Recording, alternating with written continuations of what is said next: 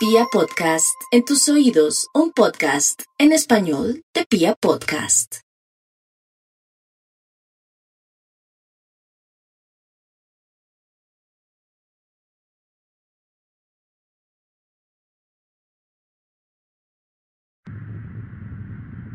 Ok, permiso para despegar, capitán. De menos 5 segundos.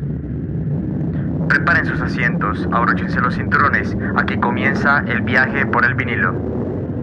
Hoy es momento de hablar de los Guns N' Roses, banda californiana considerada por muchos como una de las mejores del hard rock de la década de los 80.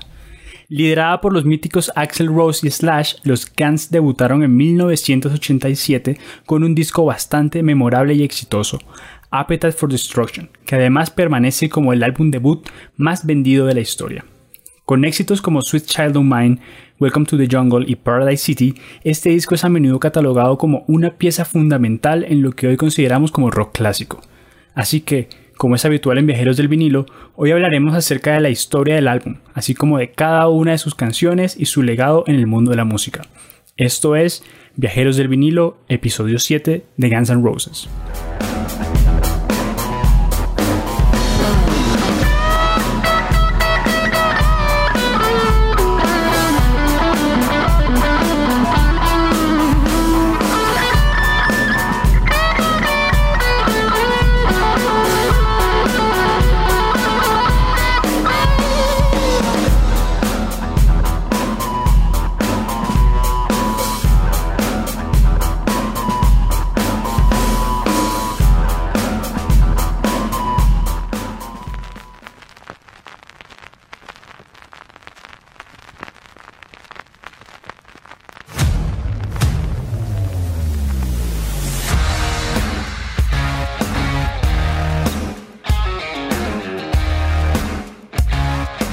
Bueno, mis queridos amigos de Viajeros del Vinilo, volvemos y esta vez queremos recordarles anticipadamente que este episodio es originalmente el episodio número 7 en, nuestro, en nuestra cronología de programa, pero debido a problemas técnicos nos dimos forzados, nos dimos, perdón, forzados a regrabarlo y eh, pues obviamente a publicarlo mucho más adelante.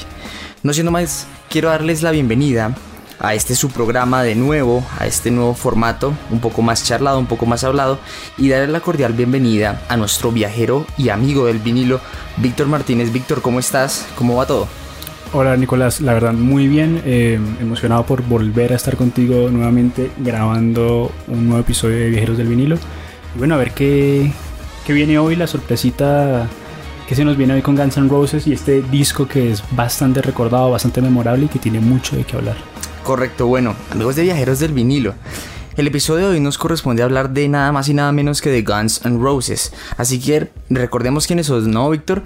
Guns N' Roses es una banda de hard rock formada en Hollywood en la ciudad de Los Ángeles, California, es decir, Estados Unidos. Esta banda fue formada por el vocalista Axel Rose y el guitarrista Easy Stradlin. Es una de las agrupaciones más importantes del género y de la música en general, obviamente, pues han vendido más de 150 millones de discos y actualmente forma parte del Salón de la Fama de Rock and Roll. Y es que hablar de Guns N' Roses es hablar de historia, fama, excesos y mucho, pero muchísimo rock. Los inicios de esta gran banda se remontan a marzo de 1985 estaba formada por Axel Rose en la voz, obviamente, Tracy Guns en la guitarra líder, Izzy Stradlin en la guitarra rítmica, Ole Bake en el bajo y Rob Gardner en la batería. Aquí es importante mencionar que los miembros de ese entonces eran de dos bandas diferentes, la primera LA Guns y la segunda Hollywood Rose. Más adelante se combinan ambos nombres, así como sus miembros dejando de manera definitiva Guns N' Roses. Bueno, resulta que el bajista de LA Guns, que originalmente era Ole Bate, se fue del grupo pocos días después de la creación de lo que es Guns N' Roses y fue reemplazado por otro bajista, recordado como Duff McKagan. Después de un par de toques en la ciudad de Los Ángeles, el guitarrista Tracy Guns fue expulsado de la banda por diferencias que tenía con el vocalista Axel Rose. Al día siguiente, Tracy decide refundar LA Guns, y consigo se lleva de la banda al baterista Rob Gardner. Finalmente fueron reemplazados por Saul Hudson, mejor conocido como el legendario Slash en la guitarra líder, y Steven Adler en la batería. Esa sería entonces la formación definitiva con la que Guns N' Roses daría el salto a la fama. Correcto, bueno, ya estamos situados un poquito a finales del año 1986. Aquí la popular disquera Geffen Records lanzó un mini álbum, o sea, un EP Extended Play titulado Life Like a Suicide y está compuesto por cuatro canciones: Reckless Life, Nice Boys, Move to the City y Mama King. Este EP vendió 10.000 copias, lo cual era bastante bueno para una banda que estaba saliendo pues al mercado para la época. Guns N' Roses para el año 86 ya era una banda muy reconocida dentro del ámbito underground de Los Ángeles, pues hacía innumerables toques en bares del Sunset Street en Santa Mónica. Recordemos que esto pues es un área muy importante dentro de Los Ángeles donde muchísimas bandas de la época de los 70s y 80s tocaron. Después de esto, llegaría su primer álbum en estudio titulado Appetite for Destruction, lanzado en julio de 1987 bajo la producción de Mick Klink. Bueno, dicho esto, a continuación comentaremos lo que estaba pasando en el mundo en ese año, en 1986 en específico, mientras Guns N' Roses aumenta su éxito dentro de los Estados Unidos. Claro que sí, Víctor, coméntanos un poquito del, del contexto histórico. Vale, entonces ya como ya hemos comentado aquí en Viajeros del Vinilo un poco acerca de la escena musical que se vivía durante la primera mitad de la década de los 80, aún no nos hemos metido de lleno en la segunda mitad, lo cual fue bastante interesante en, el aspecto musical. En primer lugar, la escena rock había crecido comercialmente de una manera bastante considerable respecto a las anteriores décadas, llegando a predominar el glam rock y sus legendarias power ballads, concepto que ya hemos mencionado en el episodio que le dedicamos a Nevermind de Nirvana, pero si por si alguien no lo acuerda, eh, no se recuerda, no se acuerda de esto, una power ballad es simplemente una balada rock que usualmente es muy romántica y y bueno, tiene goza de bastante popularidad durante esta década. En este contexto también surgió paralelamente el género conocido como heavy metal, que es uno de los géneros más populares durante este periodo de tiempo, a pesar de que ya habían pasado varios años desde que la banda Black Sabbath había trazado la línea entre el rock y el metal. Fue así como en los años 80 surgieron varias agrupaciones que jugaban un poco con la línea entre ambos géneros, tomando elementos de un estilo y del otro para crear un sonido bastante característico. Por ejemplo, bandas como Bon Jovi y los propios Guns N' Roses son usualmente consideradas como bandas de hard rock, pero que a su vez fueron de gran importancia en la popularización del heavy metal en Estados Unidos. Eso es muy cierto, bueno, también fue importante y ojo aquí el surgimiento del rap en este periodo pues este género entró a competir fuertemente con el rock en cuanto a mercado se refiere. Por supuesto esta lucha, si se le puede llamar así, fue además simbólica desde el punto de vista racial porque el rap nació en un contexto dominado por la población afroamericana, mientras que el rock siempre le apuntó un poquitico más al público blanco. De hecho, el rap había capturado buena parte de la atención de los medios en ese momento, haciendo que el rock perdiera una cierta cantidad de popularidad. Pero aquí es cuando se lanza Appetite for Destruction, el cual avivó la esperanza de todos los seguidores del hard rock y se convirtió en un brutal éxito comercial, ¿no, Víctor? Claro, y además, si bien Guns N' Roses es a veces incluida dentro de la escena glam, otras las consideran como una banda perteneciente al sleaze rock, ¿Qué es esto del sleaze rock? Más que un estilo musical concreto, el término sleaze se refiere más bien a la estética de algunas bandas que mostraban una imagen que se podría considerar callejera, cruda, desaliñada, parodia. Eh, más bien es como una parodia sucia del glam rock. ¿no? Entonces a nivel musical se podría decir que las bandas de sleaze tomaron algunos elementos del punk y los introdujeron en el hard rock, ¿no? esa, ese, esa violencia y esa fuerza, esa potencia del punk. A pesar de los Guns, eh, eh, aparte de los Guns, perdón, podemos mencionar también a otras bandas como Skid Row y a Warrant como otros ejemplos de esta estética bastante interesante. Así es, bueno, como siempre, daremos algunos datos acerca de, bueno, qué sucedía en el mundo durante el año en que se publicó este álbum. Dentro del mundo musical, el 3 de enero de 1987 se introdujo a Aretha Franklin cantante estadounidense de RB en el Salón de la Fama del Rock and Roll, siendo la primera mujer en lograr esta hazaña. En este mismo contexto, Michael Jackson lanzó su famoso álbum Bad el 31 de agosto. También este fue el año en que se confirmó que sobre la Antártida se estaba creando un agujero en la capa de ozono y se firma el protocolo de Montreal con la finalidad de prevenir el uso de sustancias dañinas para la capa de ozono. Otro hecho bastante significativo aquí fue que el 7 de diciembre se reunieron Ronald Reagan y Mikhail Gorbachev para firmar un tratado de eliminación de armas nucleares, siendo uno de los pasos más importantes en la, la culminación de la Guerra Fría. Y finalmente a nivel cultural se destaca el estreno de nada más y nada menos que Los Simpsons, ¿no? En Estados Unidos. Hecho importante. Bueno, metámonos de lleno ahora sí, Víctor, en la descripción y la deconstrucción de este brutal álbum.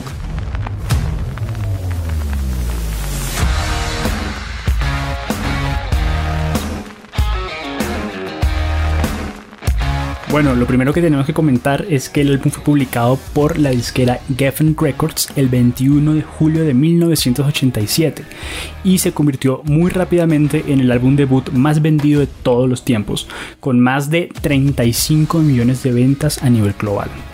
Al mismo tiempo, Appetite for Destruction ocupa el puesto 10 en la lista de los mejores, perdón, en la lista de los álbumes más vendidos y el puesto 20 en la lista de los 500 mejores, ahora sí, álbumes de todos los tiempos según la revista Rolling Stone. El álbum también llegó al puesto número uno en varios países del mundo, como lo son Estados Unidos, Reino Unido, Alemania, Países Bajos y Australia. Correcto. El álbum es producido por Mike Klink. El disco fue grabado en varios estudios de la ciudad de Los Ángeles con un presupuesto de 370 mil dólares. La duración del disco es 53 minutos 55 segundos.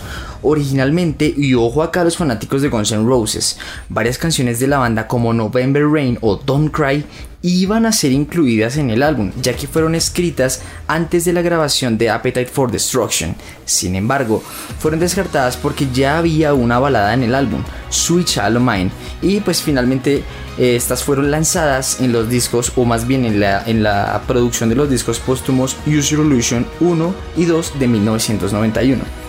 Claro, un dato curioso acerca de la producción de este álbum es que el miembro de Kiss llamado Paul Stanley fue considerado como opción para ser el productor de este disco, pero este quería cambiar el set de batería de Steven Adler, por lo que al final abandonó el proyecto tras la negativa del baterista. Se le negó ese sueño que tenía, ¿no? Entonces, otro productor que se consideró fue Robert Mutt Lange, a quien ya mencionamos en Viajeros del Vinilo en nuestro episodio número 2, pues él fue el productor de Back in Black de ACDC. Sin embargo, la discográfica no quería gastar tanto dinero en productores famosos y bueno, al final fue Mike Glink quien se llevó ese puesto. Sí, bueno, de todas maneras, varios nombres pasaron por ahí, pero bueno, el hombre quedó. Bueno, la grabación se llevó a cabo en solo dos semanas, no tiempo récord. Eso no es muy normal que en dos semanas se termine de grabar un álbum. y, es bastante sorprendente. Y más con un debut, ¿no? Bueno, Slash tuvo problemas para encontrar un sonido de guitarra que estuviera acorde con el álbum, hasta que empezó a usar una guitarra Gibson Les Paul junto a un amplificador Marshall, combinación que pues utilizó en toda su carrera. También es curiosa la manera en que Axel grabó las secciones vocales, pues decidió grabar línea por línea para que quedara lo más perfecto posible. Esta manera de trabajar caracterizó a Rose en sus trabajos posteriores. Víctor, ¿qué nos puedes comentar acerca de esa técnica de grabación? Bueno, eh, aparte de todo el tiempo que uno se lleva grabando línea por línea, no, bueno, se nota ahí la, calidad, la perfección, lo perfeccionista que era Axel Rose a la hora de, producir un, disco, quería que fuera todo bien. Y, bueno, también eso es parte de lo que caracteriza el álbum que fue tan bueno, tan bien hecho, tan bien producido, parte de eso. Entonces, también tenemos que comentar que mm, al momento de salir al mercado, este disco tuvo que competir con los discos de Aerosmith y Def Leppard, Permanent Vacation y Hysteria Em, respectivamente, pero se posicionó muy rápidamente dentro del Billboard Hot 200, debutando en el puesto 182 y se mantuvo por cuatro semanas no consecutivas en el puesto número 1. Al principio el álbum obtuvo críticas bastante mixtas, pero con el pasar de los años el disco es considerado como uno de los mejores de la década, mostrando una banda con varios de los valores clásicos del rock, es decir, rebeldía, potencia, velocidad y suciedad es visto como un punto de inflexión para el hard rock, en el cual se retornan elementos del rock de los se retoman elementos del rock de los 70s y se fusionan con rasgos del punk, el blues, el metal y el glam. Características eh, muy importantes que, que, adoptaría Guns N' Roses también por el resto de su carrera. Bueno, hablando un poquito sobre la portada del disco, Esta originalmente iba a ser una pintura del artista Robert Williams titulada de la misma manera que el álbum, la cual mostraba a un robot violador siendo atacado por un vengador metálico. Pero la discográfica esto no le gustó y le pareció controvertido, entonces se decidió colocar esta pintura en el interior del disco y reemplazar la portada con una cruz celta con calaveras que representan a cada miembro de la banda. La calavera de arriba es Stradlin, la de la izquierda es Adler, en el centro está Axel Rose, en la derecha se encuentra Duff McKeegan y abajo del todo está Slash. Esta portada viene curiosa, bien típica, la, la original pues que iban a lanzar y que terminan metiendo dentro del disco, pero eh, de todas maneras, la, cruz celta termina siendo algo simbólico. Claro, un icono total. Un icono total de reconocimiento de Guns N' Roses. Tanto así que el dato curioso es que Axel se la tatúa en el brazo derecho. Eh, como para inmortalizar ese, ese momento. Claro. También otra curiosidad que tenemos que mencionar que vale la pena es que los lados del vinilo original no estaban nombrados de la manera convencional, es decir, lado A y lado B, sino que el primer lado se llama lado G o lado Guns y el segundo se llama lado R o lado Rose.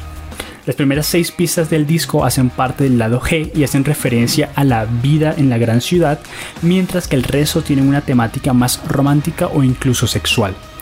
Entonces, sin más preámbulos, damos paso a la deconstrucción canción por canción del Appetite for Destruction, como ya es tradición en Viajeros del Vinilo.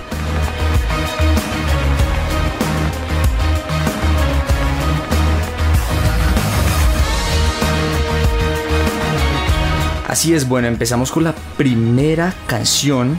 Eh, y pues, ¿por qué no decir una de las más populares en la carrera de la banda titulada Welcome to the Jungle? Tema que cuenta con una duración de 4 minutos 31 segundos. Esta canción se posicionó en el número 7 de la Billboard Hot 100 y en el puesto 1 en el Reino Unido. Se lanzó como sencillo el 3 de octubre de 1987. Claro, y la música de Welcome to the Jungle fue compuesta en base a unos riffs de guitarra que el señor Slash ya tenía escritos y a unos riffs de bajo que Duff McKagan había compuesto para su anterior banda de punk. Se trata entonces de un tema bastante acelerado y frenético, aunque el puente cerca del final es tranquilo y recuerda a una jungla gracias a los sonidos de guitarra y a las voces que hace Axel Rose.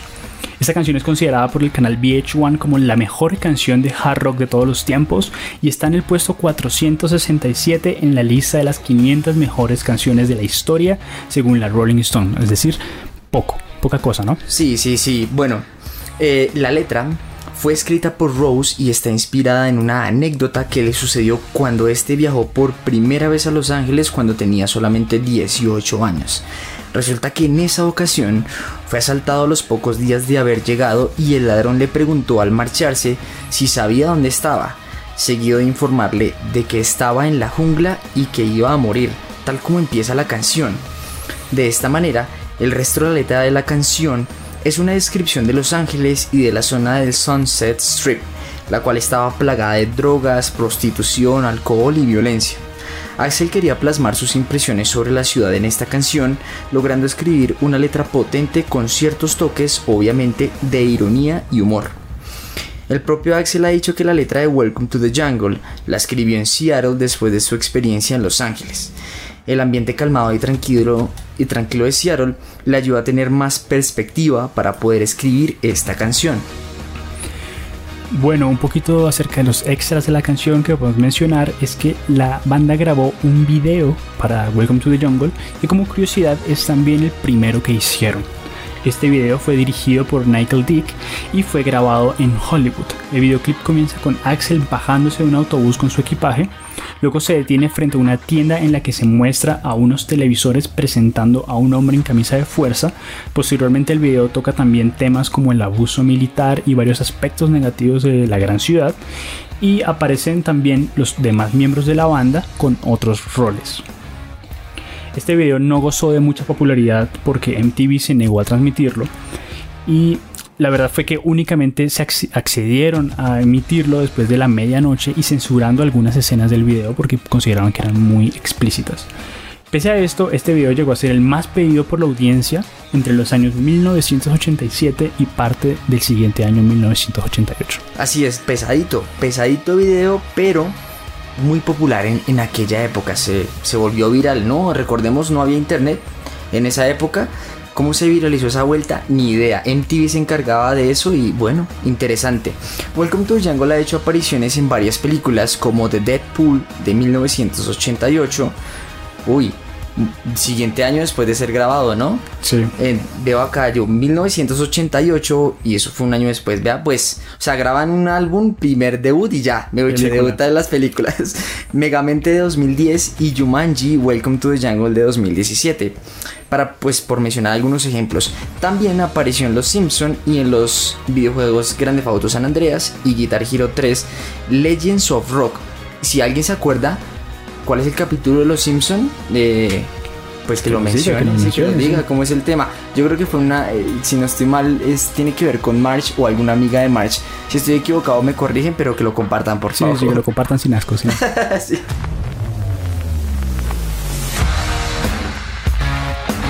Bueno, pues proseguimos con la segunda canción del disco llamada It's So Easy, la cual también fue el primer sencillo de este álbum, siendo publicado el 15 de junio del año 87.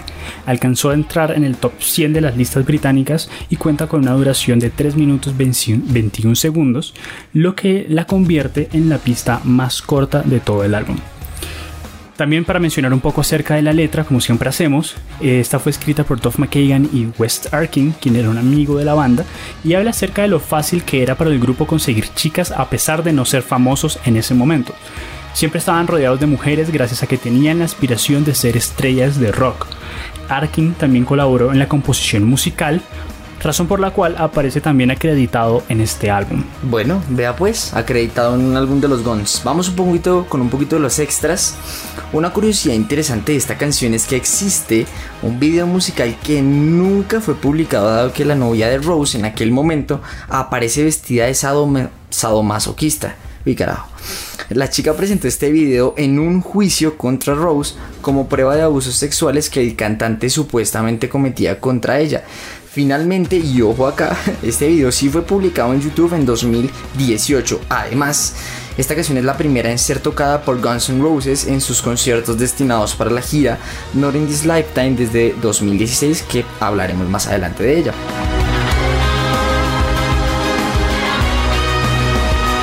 Continuamos entonces con la tercera pista de Appetite for Destruction, eh, conocida como Night Train, la cual fue publicada como sencillo con una duración de 4 minutos 25 segundos el día 29 de julio de 1989, dos años después de la, de la publicación del álbum, y se ubicó en el puesto número 93 de la Billboard Hot 100.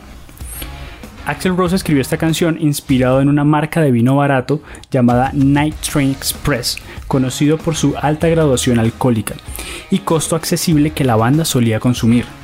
De hecho, Rose improvisó parte de la letra de la canción mientras tomaban este, esta bebida Night Train, luego de que Slash y Stradlin llegaran con algunas ideas musicales.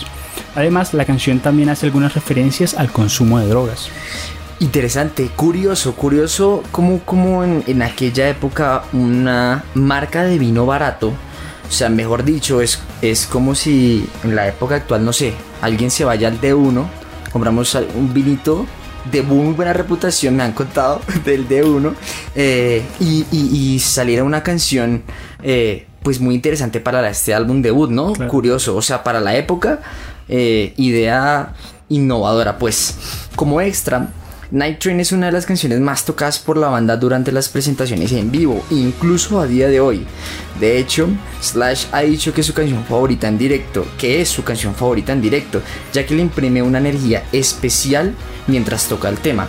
También podemos mencionar que la compañía que fabricaba ese vino demandó a Guns N' Roses por el uso de su nombre comercial, haciendo que el 30% de las regalías generadas por la canción le fueran pagadas como alternativa. Curioso. Curioso, y la publicidad y encima te demandan. Eh, exacto, y también eh, recordando pues a nuestros oyentes fans de Guns N' Roses, Slash en conciertos en solitario suele tocar también esta canción, mejor dicho, plata para esa empresa por donde se le vea. Claro, claro, esa gente pasó de vino barato a vino ultra Sí, barato. sí, ahora sí.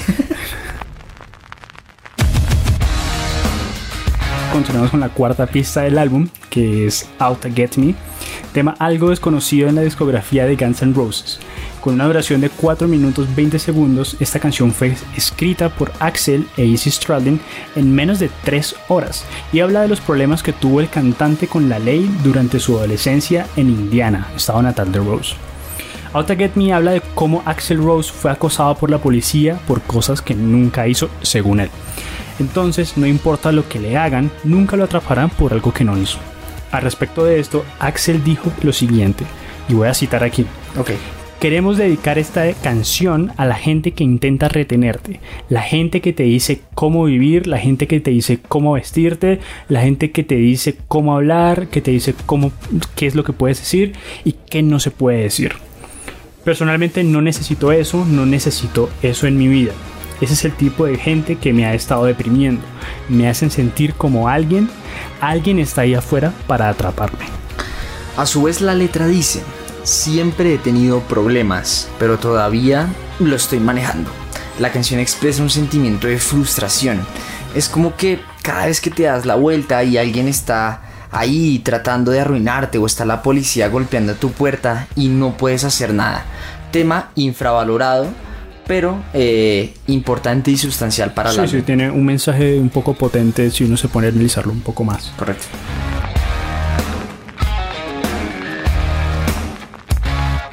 Vamos a continuar este viaje por el vinilo y nos topamos de frente con Mr. Brownstone, tema que dura 3 minutos 46 segundos. Esta canción tiene la particularidad de que fue escrita únicamente por Stradlin, quien la compuso en el apartamento de su novia en ese momento. También fue la primera canción de la banda que la banda escribió luego de firmar el contrato con Geffen Records. Correcto, la letra de Mr. Brownstone habla sobre la adicción personal de Stradlin a la heroína. De hecho, Brownstone es un modismo que hace referencia a esta sustancia. La canción toca el tema de la tolerancia a las drogas y fue escrita por Stradlin en el reverso de una bolsa de supermercado.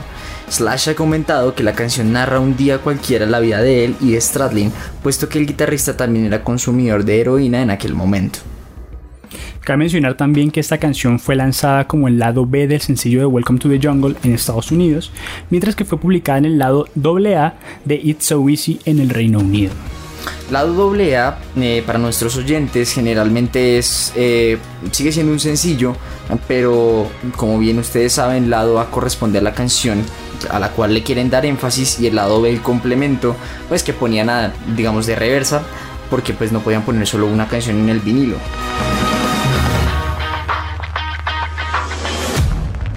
Y haciendo una pausa aquí en la mitad del álbum, porque llegamos a una de las canciones más famosas, poderosas y reconocidas de la banda, nada más y nada menos que Paradise City, canción que dura 6 minutos 46 segundos, siendo la pista más larga del disco. Paradise City fue lanzada como sencillo en enero de 1989, alcanzando el puesto número uno en varios países como Estados Unidos, Reino Unido, Australia, Nueva Zelanda, Irlanda y Canadá. Sí, sí, sí, no es poca cosa. Y respecto al origen de la canción, la banda ha comentado que surgió mientras estaban viajando en una furgoneta hacia la ciudad de San Francisco para dar un concierto allí. El mismo Slash contó que estaban bebiendo y fumando marihuana en la furgoneta cuando sacaron las guitarras e Easy comenzó a tocar el riff principal, mientras que Axel y Duff empezaron a cantar la primera parte. Posteriormente, Axel terminó de escribir la letra de esta canción. La canción está ubicada en el puesto 21 en la lista de las 40 mejores canciones de metal de la historia según VH1, mientras que se posiciona como la número 459 entre las mejores canciones de todos los tiempos de la Rolling Stone.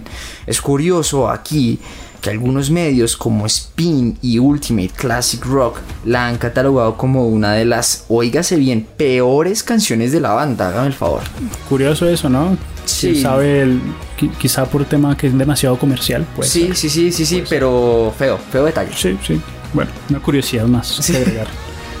También es importante, siguiendo un poco con las curiosidades, es que esta canción tiene dos particularidades a nivel musical. La primera es que es la única canción de todo el disco en, que la, en la que la banda utiliza un sintetizador. Y la segunda es que hacia el final del tema la canción se acelera al doble de tempo mientras se oye el coro una y otra vez y se escucha un fondo eh, donde aparece un solo de guitarra. del propio Slash. Bueno, Paradise City es otra referencia a Los Ángeles, igual que Welcome to the Jungle. Axel ha dicho que los versos de la canción hablan de la vida frenética, alocada y de excesos que se tiene en la ciudad. y que los coros tratan de la utopía de volver a un lugar tranquilo lejos de tanta corrupción. La línea que dice Where the grass is green and the girls are pretty está inspirada en la adolescencia de Rose en la ciudad de Bloomington, localidad ubicada en el estado de Indiana. Rose ha dicho que ahí solía pasar un buen rato con sus amigos, aprovechando que el lugar era muy verde y tranquilo y que estaba cerca de un lago. Bueno, hablando un poquito acerca de lo que es el video musical que Guns N' Roses grabó para Paradise City, este fue inicialmente grabado en el estadio de los Giants de Nueva Jersey durante una gira de la banda. Más o menos a la mitad del videoclip se puede ver al grupo abordando un avión Concorde hacia Inglaterra, en donde se presentaron en el festival Monsters of Rock. Así es, y la polémica no ha estado lejos de esta canción, pues el guitarrista de la banda Hanoi Rocks, Andy McCoy, declaró que el riff del coro de Paradise City es una versión lenta de una canción suya llamada Lost in the City. Como curiosidad, Axel Rose siempre referenció a Hanoi Rocks como una de las mayores influencias de los Guns N' Roses.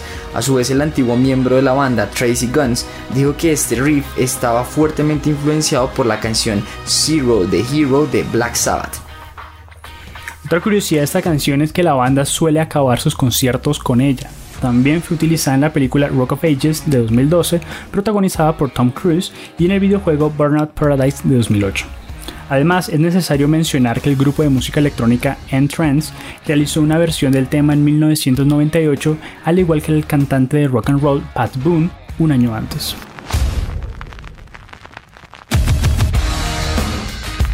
Bueno, aquí empezamos el lado R del disco y nos topamos con My Michelle, séptima pista del Appetite for Destruction.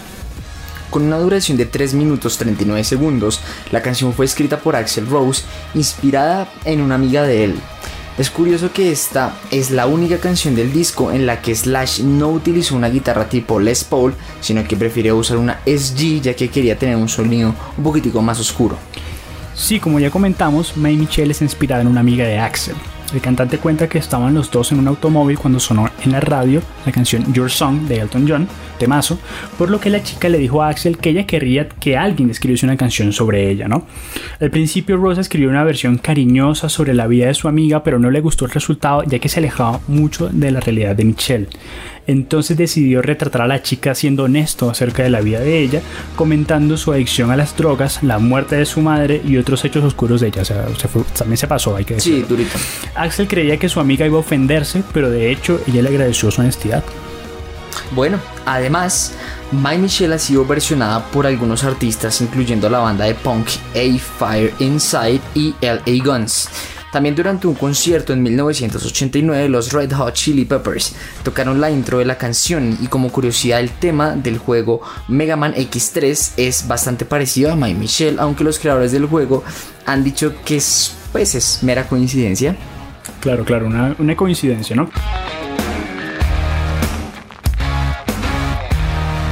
llegamos entonces a la octava canción de Appetite for Destruction titulada Think About You. La canción fue escrita por Izzy Stradlin, que es también quien hace la guitarra líder en este tema, no lo hace Slash, y posee una duración de 3 minutos 51 segundos. Es una de las primeras canciones compuestas por la banda, incluso antes de que Slash, Adler y McKagan se unieran a Guns N' Roses. Así es, como ya mencionamos, fue compuesta principalmente por Izzy Stradlin, quien era entonces el guitarrista rítmico, el cual incluso tocó el solo de la canción. Izzy resumió la pista como una canción de amor rápida sobre drogas, sexo, Hollywood y dinero. O sea, todo lo del álbum. Completamente. Sí, y a pesar de eso, bueno, la canción realmente tiene una temática claramente romántica en la que el hombre está obsesionado por su chica, el chico se siente feliz porque está enamorado por lo que piensa en ella día y noche. La letra expresa varias emociones románticas y es una de las canciones más bonitas de todo el álbum, tenemos que decir. Sí, no, eso hay que destacarlo. Eh, hablaremos un poquitico más adelante de ella, lo destacaremos. Por ahora es importante decir que en un artículo de la revista Rolling Stone de 2007 sobre el vigésimo aniversario de Appetite for Destruction, Tracy Guns dijo que la chica de la que habla la canción es Monique Lewis, con quien todos los primeros miembros de la banda salieron y que Axel tiene un tatuaje de ella en su brazo. Vea pues, el hombre No, le- más bien a ella fue que le rindió, ¿no? Ah, Ella fue- pro- probablemente, Probablemente bueno, salir en el, en en el el currículum. y en el currículum, sí, eso hay que ponerlo de todas maneras en el currículum. Salgo en Appetite y estoy en el brazo de Axel Rose. Y con todos los demás también salió. Y con pues eso, eso también no sé si ponerlo en el currículum, pero bueno, Pero bueno, bueno. su- se- importante. Sí, sí, sí. Bueno, en sus inicios la banda solía tocar ese tema en vivo durante el 85 y el 86, pero no la volvieron a tocar hasta el año 2001 durante la gira del álbum Chinese Democracy. Guns N' Roses no ha vuelto a interpretar Think About You desde la gira que realizaron en el 2010. Lástima. Bueno, Slash comentó que eh, para la revista, perdón, Guitar Edge, que nunca fue un gran fan de esta canción porque era demasiado ligera, pero al mismo tiempo era una de esas canciones en las que Easy había escrito la letra. Sin embargo, afirma que eh, distribuyó disfrutó, perdón, grabando el tema ya que se las arregló para plasmar pues un poquito de ideas, por lo que pudo sentirse satisfecho con la forma en que sonaba la canción.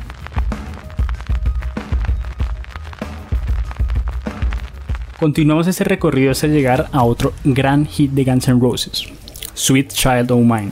Ese tema de 5 minutos 56 segundos fue publicado como sencillo el 17 de agosto de 1988, alcanzando el puesto número 1 en la Billboard Hot 100 por dos semanas. De hecho, fue el primer sencillo de la banda en llegar a esa posición. Otro de los récords de Sweet Child O' Mine es que es la primera canción ochentera en alcanzar los mil millones de views en YouTube, lo cual se consiguió hace apenas unos pocos años en 2019. Axel Rose escribió esta canción para su novia y eventual esposa Erin Everly, siendo un tema muy romántico y con una estructura clásica de power ballad de los 80. Un dato interesante sobre el origen de la canción es que Slash ha dicho que siente cierto desprecio por ella ya que el riff principal era un chiste que el guitarrista le gastó a la banda pensando que era una melodía de circo. Lo que él no se esperaba era que Stradlin le añadiera una progresión de tres acordes y que Axel empezara a cantar un poema que había escrito. Duff McKagan comentó que la canción se escribió en 5 minutos y que estaba pensada para ser una canción de relleno. Por su parte, Axel ha afirmado que se inspiró en el estilo de la banda Leonard Skinner para cantar este tema musical. Bueno, a pesar de todo esto, la canción está en el puesto 37 en la lista de los 100 mejores solos de guitarra según Guitar World, una canción que iba a ser de relleno, y en el, en el puesto número 198 en las 500 mejores canciones de la Rolling Stone, tema de relleno. También fue catalogada como la mejor canción de 1987 por el portal Acclaim Music. En general, este tema ha sido, ha sido, considerada por críticos y fans como una de las mejores canciones de guitarra eléctrica de la historia y es un himno total y absoluto del rock and roll. O sea, es un himno total del rock de relleno. De relleno. Bueno, impresionante, ¿no? Menos Eh, mal que, que, que, la gente haga más relleno así, ¿no? Ojalá, sí, ojalá tuviéramos más eh, artistas actuales con relleno así. Bueno, como mencionamos anteriormente, esta es una canción romántica en la que Axel expresa su admiración por eh, su novia, por Erin. Básicamente el cantante está describiendo cómo la chica le hace sentir y se dirige a ella de una manera bastante tierna y poética. Al final de la canción, el autor le pregunta a la chica acerca de la dirección en la que quiere llevar su, su relación, pues culminando así uno de los temas de rock más clásicos e importantes pues, de la historia. Bueno, el video de la canción también fue dirigido por el que ya mencionamos, Nigel Dick, y muestra a la banda ensayando en Huntington Beach, California. Como curiosidad, todas las novias de los miembros de la banda aparecen en el video. El videoclip fue promocionado en MTV y fue crucial en la popularización de la canción y de la propia banda, aunque la duración del tema para la televisión y para la radio fue acortada más de un minuto, lo que desató la ira del grupo, pues buena parte del solo de guitarra fue removido. Una curiosidad es que la idea original de Axel Rose para el video era tocar el tema del narcotráfico, pero esto fue rotundamente rechazado por la discográfica. Además, existe un video alternativo de Sweet Child O' que consiste de varias tomas en blanco y negro. Otro hecho curioso sobre la canción es que se han encontrado similitudes entre esta y una canción de la banda Australian Crawl llamada Unpublished Critics. De hecho, un medio australiano publicó un artículo en el que se comparaban ambas canciones.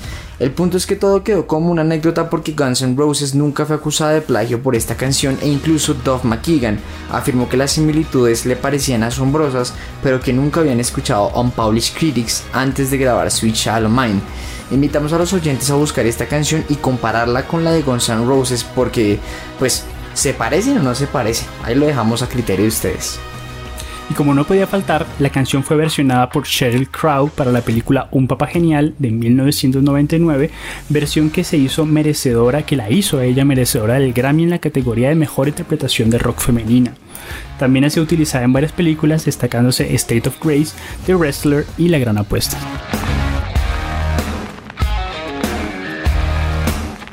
Eh, siguiendo este viaje, llegamos a la décima canción del disco titulada You're Crazy. Compuesta por Rose y Stradlin, la pista dura 3 minutos 25 segundos. Originalmente se trataba de una canción completamente acústica, pero al final terminaron grabándola con guitarras eléctricas. Sin embargo, en el segundo álbum de la banda, GNR Lies, se publicó una versión lenta y acústica de la canción. La letra de esta canción trata sobre una chica a la que solo le interesa acostarse con el cantante, por lo que ese le reprende diciéndole que está completamente loca y que no valora sus sentimientos. Puede verse como una historia de amor fallida en la que la chica no toma en serio al chico, por lo que no se llega a dar una relación real entre ambos. Bueno, no todo es malo para Guns N' Roses, mira,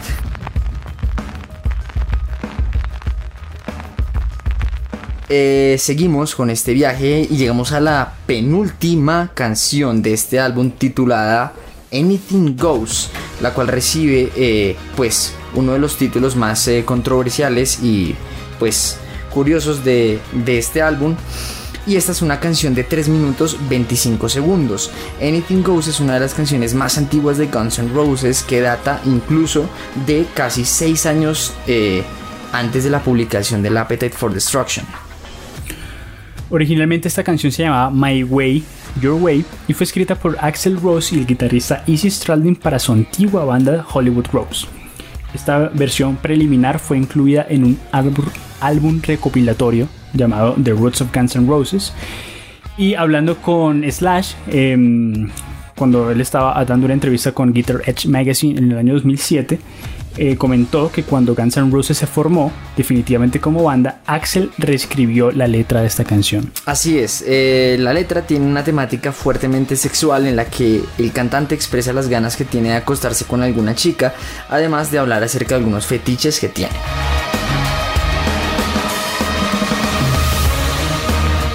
seguimos, ¿no? Seguimos en la última canción. Llegamos a la última canción de este álbum, número 12. ¿Cuál es, Víctor? Bueno, ya como mencionas, esta doceava y última pista del álbum se titula Rocket Queen, tema que dura 6 minutos 13 segundos. El riff principal de guitarra de esta canción fue escrito por Slash y McKagan cuando se conocieron, es decir, incluso antes de formar Hollywood Rose. En los créditos del álbum es mencionada con el nombre em, Barbie, Rocket Queen entre paréntesis, Von Grief, y hace referencia a una chica llamada Barbie Von Grief de la que Axel estaba obsesionado. Barbie era la reina de la escena underground de Los Ángeles, la chica muy popular, muy conocida por ser extremadamente fiestera a pesar de tener tan solo 18 años. Curioso. Bueno, otra chica más a la lista de los Guns N' Roses. Bueno, musicalmente la canción está compuesta de dos partes claramente distintas unidas por un puente.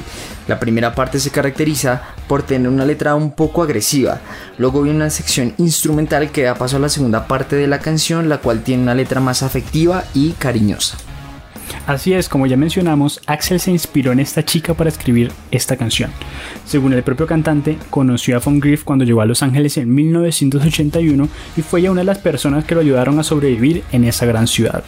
Es por eso que la canción está dirigida hacia esta persona, dejando un mensaje de esperanza y amistad al final de la letra. Así es. Bueno, la canción es famosa por contener gemidos de una mujer durante el solo de guitarra. Estos ruidos los proporcionó Adriana Smith, la exnovia de Steven Adler, al tener relaciones con Axel en el estudio de grabación durante 30 minutos. Según Axel, esto fue algo totalmente premeditado, hecho con la intención de darle una sorpresa al oyente. Smith, quien también fue groupie de la banda, dijo que había aceptado la propuesta de grabarse con Axel por su amor por el grupo y Mm, por una botella de Jack Daniels, hágame el favor. Smith también dijo en una entrevista que Adler enloqueció al enterarse sobre esas grabaciones y que ella se había sentido llena de culpa y vergüenza después del lanzamiento de la canción, por lo que estuvo un tiempo consumiendo alcohol y drogas para olvidarse de esos sentimientos. Con esto, terminamos esta increíble deconstrucción, este increíble viaje por Appetite for Destruction de Guns N' Roses y daremos paso a nuestra siguiente sección titulada Impresiones Personales.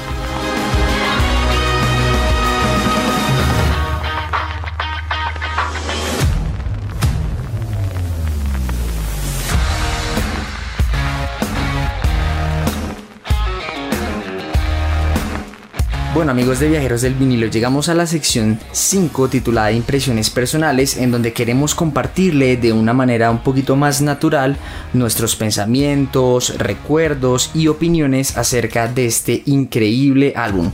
Teniendo aquí al gran Víctor Martínez, Víctor quiero preguntarte primero que todo cuáles son tus experiencias personales y recuerdos que tienes sobre este álbum. Bueno, como ya he, ya he mencionado en anteriores capítulos, eh, este es otro álbum que yo descubrí más o menos por la misma época, es decir, 2012, 2013, por esa, más o menos por ahí. Eh, yo creo que de la primera, la primera canción de este álbum que yo en- escuché en la vida fue Paradise City. Esa sí la, la descubrí un poco antes. Em, también eh, Sweet Child O' Mine fue otra canción que, que me acompañó durante esos años. Sobre todo porque, repito, yo en, más- en 2012 fue cuando yo empecé a aprender guitarra y O' Mine, el riff principal, esa melodía de circo que mencionamos anteriormente, fue una de las primeras cosas que yo aprendí a hacer en la guitarra eléctrica. Entonces, lo mismo también Welcome to the Jungle eh, fue una canción que, que- que cuando yo estaba en el colegio, de hecho junto con Nicolás, nosotros nos presentamos, teníamos una banda en el colegio y tocamos esta canción eh, cuando estábamos en, en décimo y frente a prácticamente todo el colegio, entonces también fue, es algo que, que se recuerda siempre, hace parte de este álbum. Eh, como tal, el álbum en su totalidad mm, no lo escuché sino hasta el año pasado. Nunca lo he escuchado completo. Había canciones, la mayoría de canciones sí, pero había un par de canciones que no. Y me sorprendió porque yo me había alejado un poco en los últimos años de Guns N' Roses, la verdad. Y fue como volver a descubrir por qué en mis años de adolescente me gustaba, me gustaba tanto como esa potencia, esa energía, eh, esa rebeldía que, que ellos impregnan en sus temas. Entonces más o menos es lo que te puedo comentar acerca de los recuerdos personales que tengo con, con esta banda y bueno en general con Guns N' Roses. Por mi parte, bueno, eh, coincido en muchas cosas contigo, de, de experiencias personales, la época de descubrimiento, eh, la sensación de, de escuchar el álbum en aquella época, desglosando un poquito el set list, que lo tengo por acá, eh, es, es, es notorio obviamente que, que los fans, incluso el rock, hayamos escuchado canciones como Welcome to Jungle, Paradise City o incluso Sweet Child O' Mine por separado y no nos hayamos la tarea, pues dado la tarea de escuchar este álbum. Claro. Es, es, es, es una pieza eh, importante y clave en el desarrollo, yo creo, del hard rock. Eh, pero pues hablando más como de experiencias personales mías, eh, los recuerdos que tengo de este álbum son todos. Yo creo que cuando tenga más de 50 años la sensación será la misma que produce el escuchar, por ejemplo, Welcome to the Jungle, Paradise City, que como bien lo decías tú, Víctor, fueron canciones que tocamos hace un par de años cuando nos conocíamos en el colegio, cuando tocábamos en nuestras casas, ensayábamos, descubríamos el sonido fuerte de la guitarra. De recuerdos tengo esos, tengo el, el- poder afinar una guitarra mía en una afinación que no era la habitual, eh, porque pues siendo pues hasta ahora en ese momento empezando a conocer el tema de la guitarra pues se afinaba como decía en internet y ya está. Pero al tocar las canciones de Guns N' Roses yo me di cuenta que esa vuelta no sonaba igual, pero sí la estoy tocando igual. Eh, y resulta que ahí me doy cuenta el tema de las afinaciones y el por qué lo utilizaban fue muy importante. De recuerdos, eh, y obviamente lo quiero compartir con la audiencia. Eh, yo soy un. ¿Cómo se dice eso? ¿Adepto? Que Un es fiel- un fiel, fiel seguidor. fiel seguidor de, de Guns N' Roses. Un discípulo. Un- sí, yo creo que esa, sería, se- podría ser la palabra. Eh, porque eh, cuando descubro a Guns N' Roses, ellos estaban en un periodo de odio, separación. Entiendo que podemos tener gente que nos escucha, que obviamente tuvo que vivir más el tiempo de la separación de Guns N' Roses, pero en el momento que la escucho, Guns estaba separado. Mucho Axel y Slash no, no se podían ver ni en pintura. eh, y fue más, o sea, crecí con la idea de que nunca iba a ver a Guns N' Roses juntos. Y para el año 2016 sucede lo impensable, que es la gira del Not in This Lifetime, que hablaremos un poquito más adelante. Y de ahí comienza la, curiosidad pues de, mi vida de poder ver una de mis bandas favoritas. Y recuerdo que, ese, ese semestre de 2016 tuve la oportunidad gracias a, mis padres que me ayudaron con las boletas. Y un saludo desde aquí a, mis padres que me ayudaron a ver tres bandas eh, en un mismo semestre, con meses de diferencia. Aerosmith, Metallica y Guns N' Roses. Los, pude ver en un semestre. Curioso, ¿no? Decir, eh, bueno, un pelado ver, ver esas tres bandas, pero bueno, gracias a la vida pude hacerlo. Guns N' Roses rematándolo y recuerdos y memorias varias en mi corazón.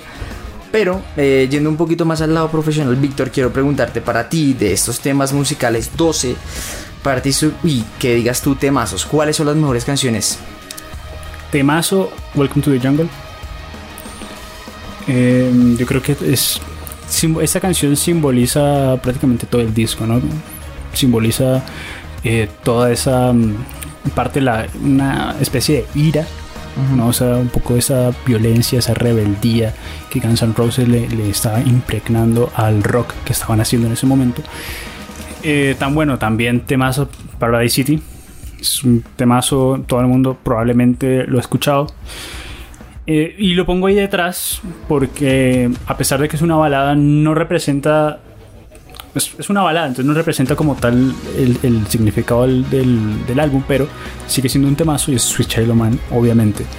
Eh, saliendo un poquito de los tres temas que son los más conocidos, también podríamos mencionar Night Train, también es un, muy buen tema. Eh, y quizá también Rocket Queen, a pesar de, bueno, tiene una parte ahí que puede ser medio sorpresa y te deja medio confundido, que no, que es la parte de los gemidos. Sí, sí. Eh, pero de todas maneras es un tema que, que también resume muy bien el espíritu y todo el concepto que, la banda quería darle a este trabajo. Entonces, es por mi parte lo que, lo que podría comentar acerca de eso. Yo añado, suscribo todo. Para mí es muy difícil tratar de decir cuál es canción favorita, porque como lo dije, cuando se es muy, muy fanático, eh, se es parcial a la banda, entonces es muy difícil. Pero destacaría yo, hombre, si usted es fanático del rock y ya ha escuchado esas canciones y no las quiere volver a escuchar, yo le tengo el tema. Se llama Think About You. Es un tema romántico eh, de Guns N' Roses dentro de un disco que habla completamente diferente.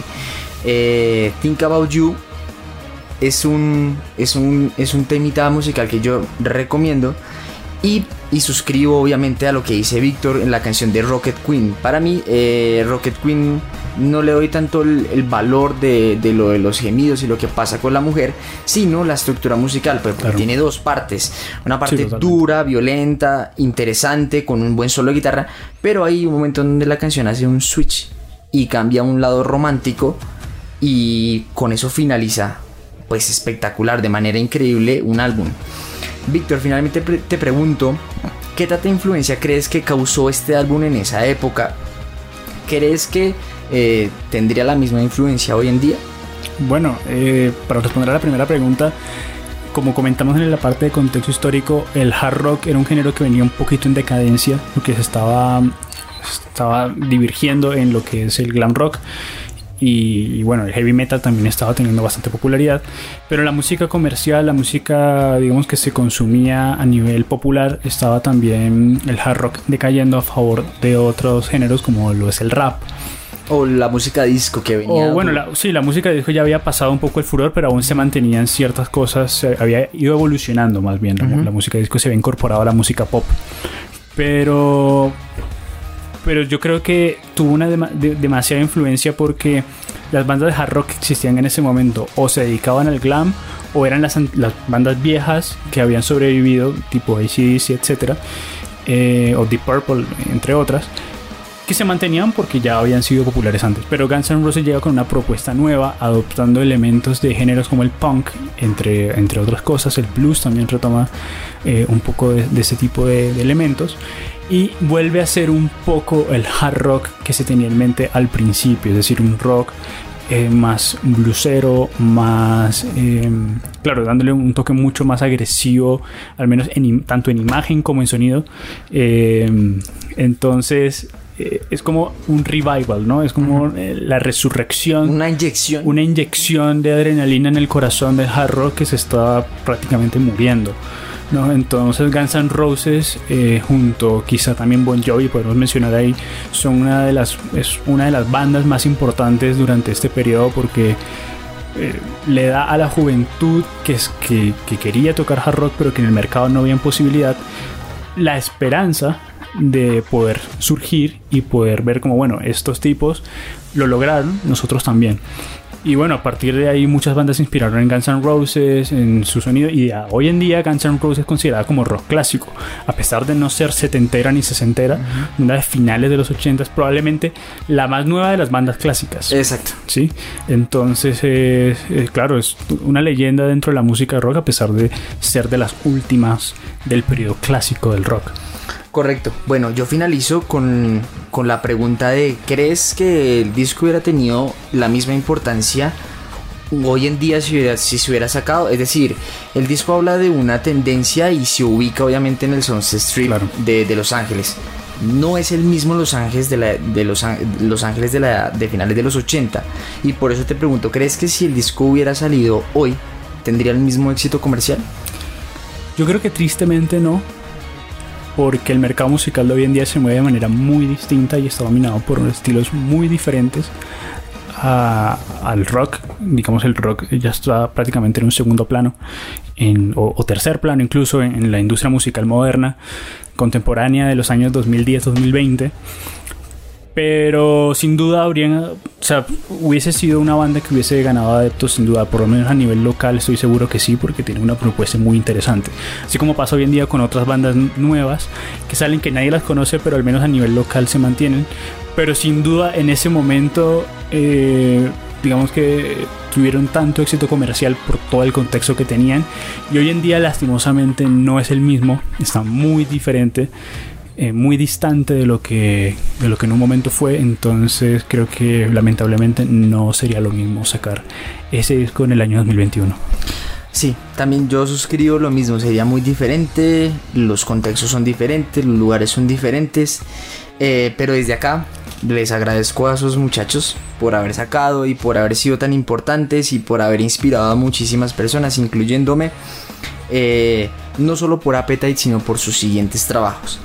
Con esto eh, concluimos esta sección de impresiones personales, recuerdos y opiniones y vamos a dar paso a, bueno, a saber, a contarles más bien qué pasó después con la banda y concluir con este buen episodio. Entonces vamos a darle.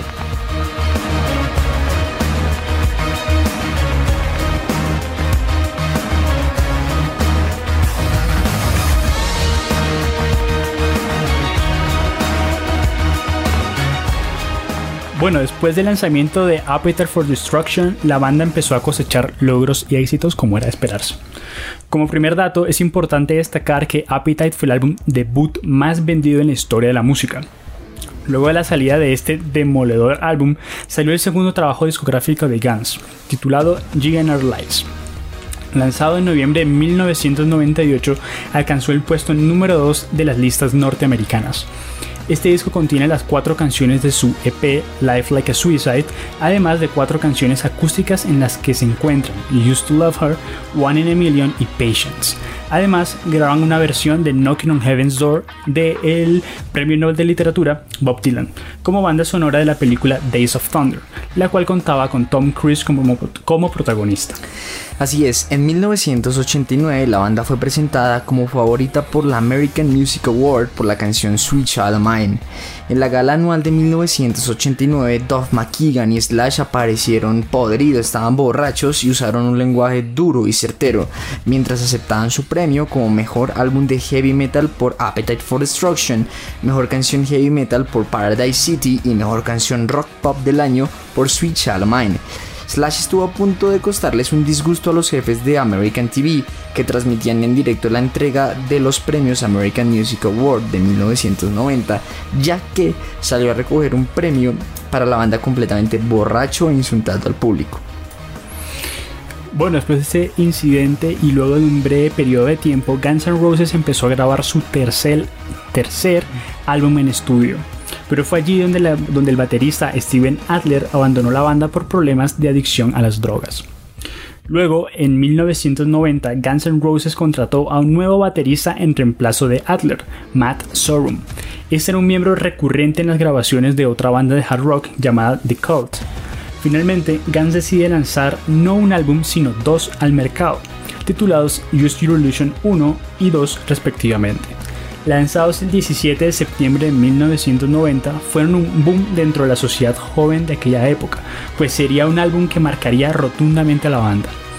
Su éxito fue tal que pasadas unas semanas después de su publicación llegaron al puesto 1 y 2 de las listas Billboard, permaneciendo allí por 308 semanas. Estos álbumes contienen una trilogía teatral, por decirlo así, con los temas Don't Cry, November Rain y Estranged. Además, están entre los videos musicales más caros jamás realizados. Estos fueron tan populares que el video musical de You Could Be Mine sería parte de la película Terminator 2. Después del lanzamiento de los Use Your Illusion, la banda se encaminó en una gira de 28 meses, una de las giras de concierto más grandes que se han visto en la historia de la música y como dato adicional la compartieron con Metallica y Skid Row. En enero de 1991 vinieron por primera vez a Sudamérica presentándose en el Festival de Rock in Rio en el Estadio Maracaná en Brasil frente a 250.000 personas. Después en agosto de dicho año se presentaron, se presentaron perdón, en el estadio de Wembley en Londres con Skid Row como teloneros. Al tiempo determinado, Easy abandona la banda tras tener diferencias personales con el cantante Axel Rose. Como dato curioso, en el video de Don't Cry hay una escena en la que aparece un cartel con la, en el que está escrito Where's Easy. Fue sin duda una pérdida muy grande, pues fue el compositor de varios éxitos de Guns N' Roses, siendo este finalmente reemplazado por Kilby Clark. El 20 de abril de 1992 participaron en el concierto en memoria de Freddie Mercury y es una de las presentaciones más memorables de la banda, pues aparte de tocar temas propios, colaboraron en varias canciones propias de Queen, destacándose la legendaria Bohemian Rhapsody junto a Elton John. En noviembre de dicho año se presentó un incidente, un incidente monumental aquí en Bogotá pues Guns N' Roses venía de tocar en Venezuela, pero desafortunadamente debido a un golpe de estado, los equipos de la banda no pudieron salir de allí, así que todo el staff puso en marcha un plan B para poder traer nuevos equipos desde Estados Unidos. Para, ese, para esa época, Guns tenía programado tocar dos fechas en la ciudad, pero ante la imposibilidad de correr las fechas y la demora de los equipos, decidieron tocar solo una fecha, el día 29 de noviembre. Llegado este día aún se podía ver cómo se vendían entradas sin tener control absoluto de lo que estaba sucediendo. Y horas más adelante se dieron cuenta de que había un exceso de 40.000 boletas vendidas. Esto superaba sin duda el aforo del estadio y de ahí en adelante fue un caos total, puesto que hubo personas que no pudieron entrar al estadio aún teniendo la boleta en la mano. Finalmente se desató una guerra campal entre los aficionados y el Cuerpo de Policía Nacional, no sin antes destacar que debido al mal tiempo y la ausencia de un techo en el escenario, decidieron terminar el concierto después de una hora. La gira terminó en Buenos Aires el día 17 de julio de 1993 y fue ese concierto donde Slash y Duff se presentaron por última vez con Guns N' Roses. Los años pasaron y Guns N' Roses quedó hecho polvo, pues para 1998 el único miembro vigente era Axel Rose. Este es un periodo enigmático, pues fue aquí donde Axel se tomó un periodo largo en reestructurar toda la banda y empezar a componer nuevos temas musicales. Pasó casi una década para que el público volviera a escuchar un nuevo disco de Guns N' Roses, pues fue el 23 de noviembre de 2008 cuando se publicó Chinese Democracy. Este sin duda fue un álbum muy polémico, pues era el primer disco publicado por la banda sin la presencia de los miembros originales a excepción de Axel Rose. Para muchos fanáticos fue un golpe rotundo, pues era considerado un trabajo en solitario de Rose y no un álbum de Guns N' Roses. Fue entonces a finales del año 2015 cuando comenzaron a circular fuertes rumores sobre una posible reunión con los antiguos miembros de la banda. Eso sin duda empezó a levantar sensaciones de emoción y alegría en los fanáticos del grupo, pues era un momento que habían esperado durante mucho tiempo y creían que jamás iba a suceder. Finalmente, en el año 2016, Guns N' Roses hace oficial la gira Not in This Lifetime, confirmando el regreso de Duff McKagan y Slash a la alineación del grupo. Esto fue sin duda alguna un boom dentro de la historia de la música, pues ha sido una de las giras de conciertos más populares y recaudadoras jamás realizadas, haciendo ganancias de más de 550 millones de dólares solamente en taquilla. Así es, con esto finalizamos la historia de Guns N' Roses eh, con toda su popularidad, con sus álbumes musicales eh, y daremos paso ahora a la conclusión de este episodio.